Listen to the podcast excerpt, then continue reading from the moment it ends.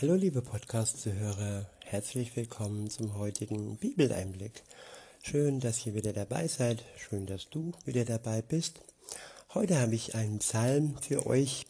Es ist der Psalm 146 und ich verwende mal wieder die Übersetzung Neue Genfer.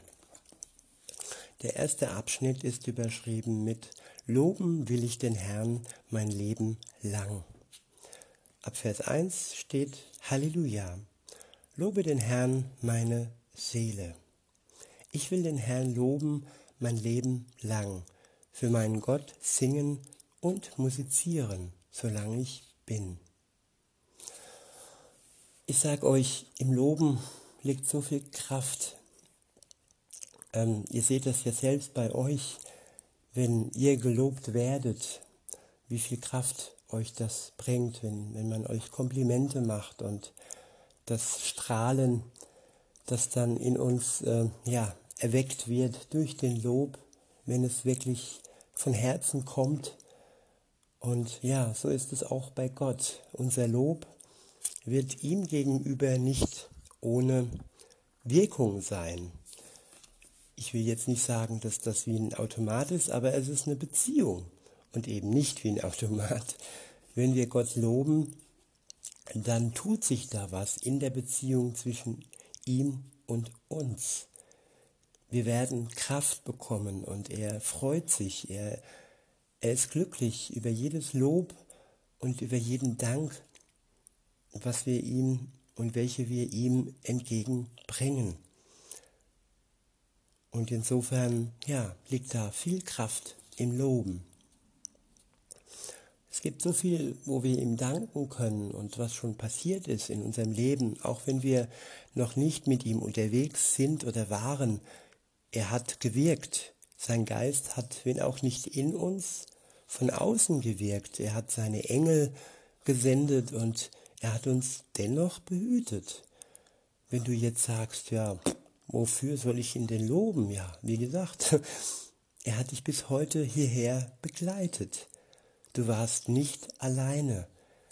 Das Einzige, was dir vielleicht noch fehlt, ist die Beziehung zu ihm. Und das wäre vielleicht der Grund, ein Grund für ein erstes Lob, wenn, wenn du erkennst, dass er dich liebt und wenn du seine Gnade begreifst und ja, den Wunsch und die Bereitschaft von ihm, dass er dich erlösen möchte, dass er alles beiseite schaffen möchte, was zwischen dir und ihm steht.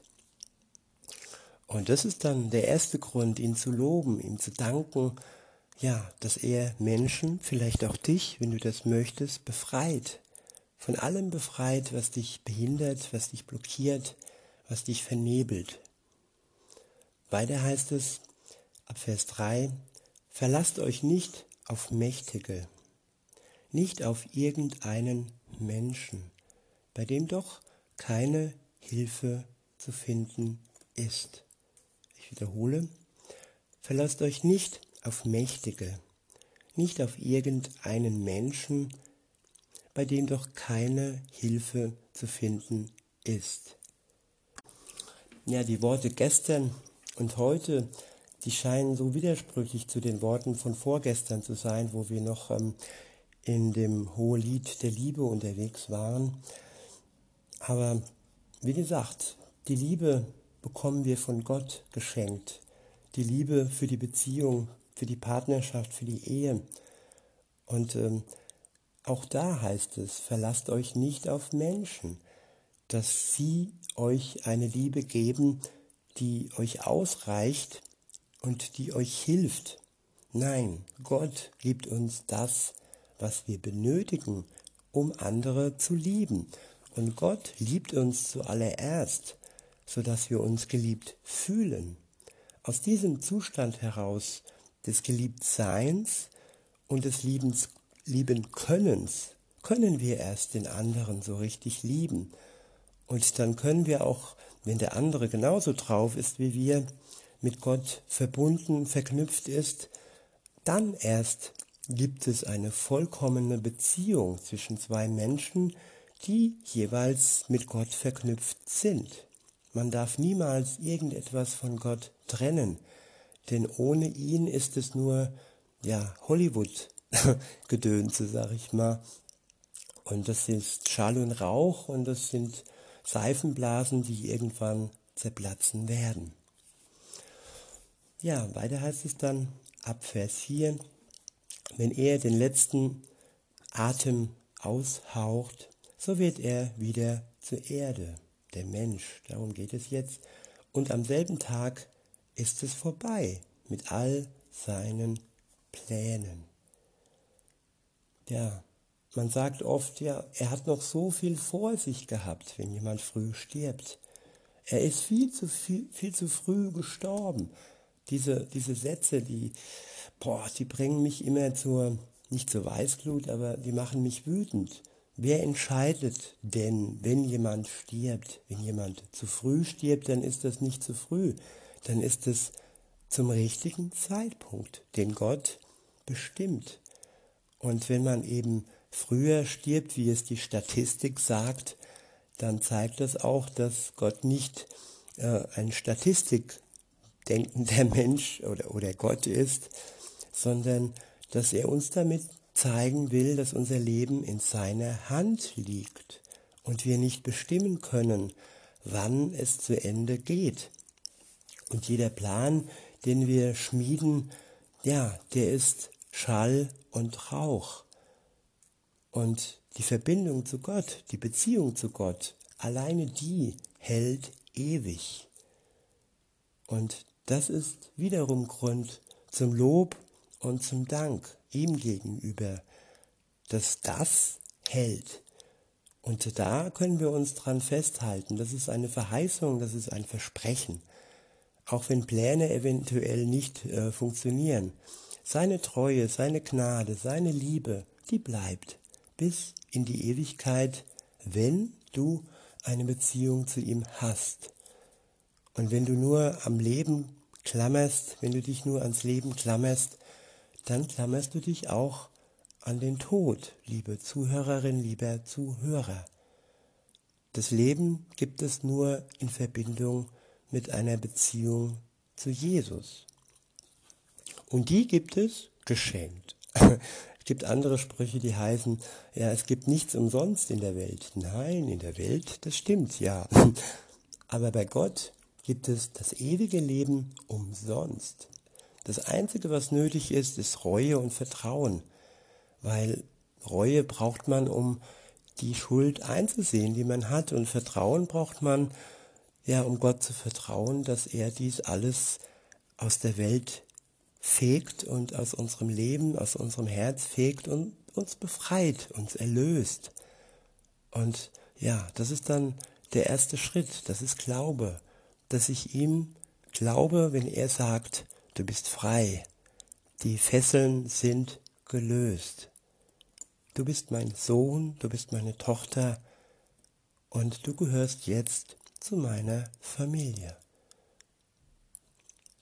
Weiter heißt es dann in Vers 5, glücklich zu preisen ist, wer den Gott Jakobs zum Helfer hat, wer seine Hoffnung, wer seine Hoffnung auf den Herrn, seinen Gott setzt, auf ihn, der Himmel und Erde erschaffen hat, das Meer und alles, was darin lebt, auf ihn, der für alle Zeiten die Treue hält. Ich wiederhole nochmal die zwei Verse 5 und 6. Glücklich zu preisen ist wer, ist wer den Gott Jakobs zum Helfer hat, wer seine Hoffnung auf den Herrn, seinen Gott, setzt, auf ihn, der Himmel und Erde erschaffen hat, das Meer und alles, was darin lebt, auf ihn, der für alle Zeiten die Treue hält, der für alle Zeiten die Treue hält. Er ist uns treu. Jetzt liegt es an uns, dass wir wiederum auch ihm treu sind. Das ist eine Beziehung. Da müssen, da dürfen, da wollen beide treu sein. Für Gott ist das kein Problem. Er ist treu. Nur für uns als Menschen, ja, wir haben manchmal schon so unsere Probleme. Wir schauen da, wir schauen da, wir planen hier und wir lassen uns ablenken und verlieren die Ruhe. Und, aber er ist da. Er wartet auf dich, auf mich.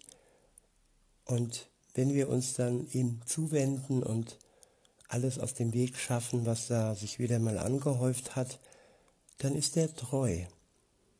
Dann schenkt er uns wieder und wieder seine Gnade und macht uns frei. Ab Vers 7 heißt es, den Unterdrückten verschafft er Recht, den Hungernden gibt er Brot. Der Herr befreit die Gefangenen. Ja, der Herr befreit die Gefangenen. Bist du auch gefangen? Und damit meine ich jetzt nicht nur die, die im Gefängnis sitzen. Nein, ich meine auch die, die gefangen sind, zum Beispiel in einer Droge, in einer harten Droge, die sie im Griff hat und die sie selbst nicht mehr im Griff haben. Wenn das so sein sollte, dann ist der Herr der, der dich aus deiner Gefangenschaft befreien kann, wenn du ihm die Hand reißt und er dich da rausziehen kann aus diesem Gefängnis, aus deiner Gefangenschaft. In Vers 8 heißt es, der Herr öffnet die Augen der Blinden. Der Herr richtet Gebeugte auf. Der Herr liebt Menschen, die seinen Willen tun. Der Herr behütet die Fremden, Waisen und Witwen, stärkt und erhält er. Aber den Weg derer, die ihn verachten, macht er zu einem Irrweg. Auf ewig herrscht der Herr als König. Dein Gott, Zion, jetzt und in allen künftigen Generationen. Halleluja. Ich wünsche euch noch einen schönen Tag und sage bis denne.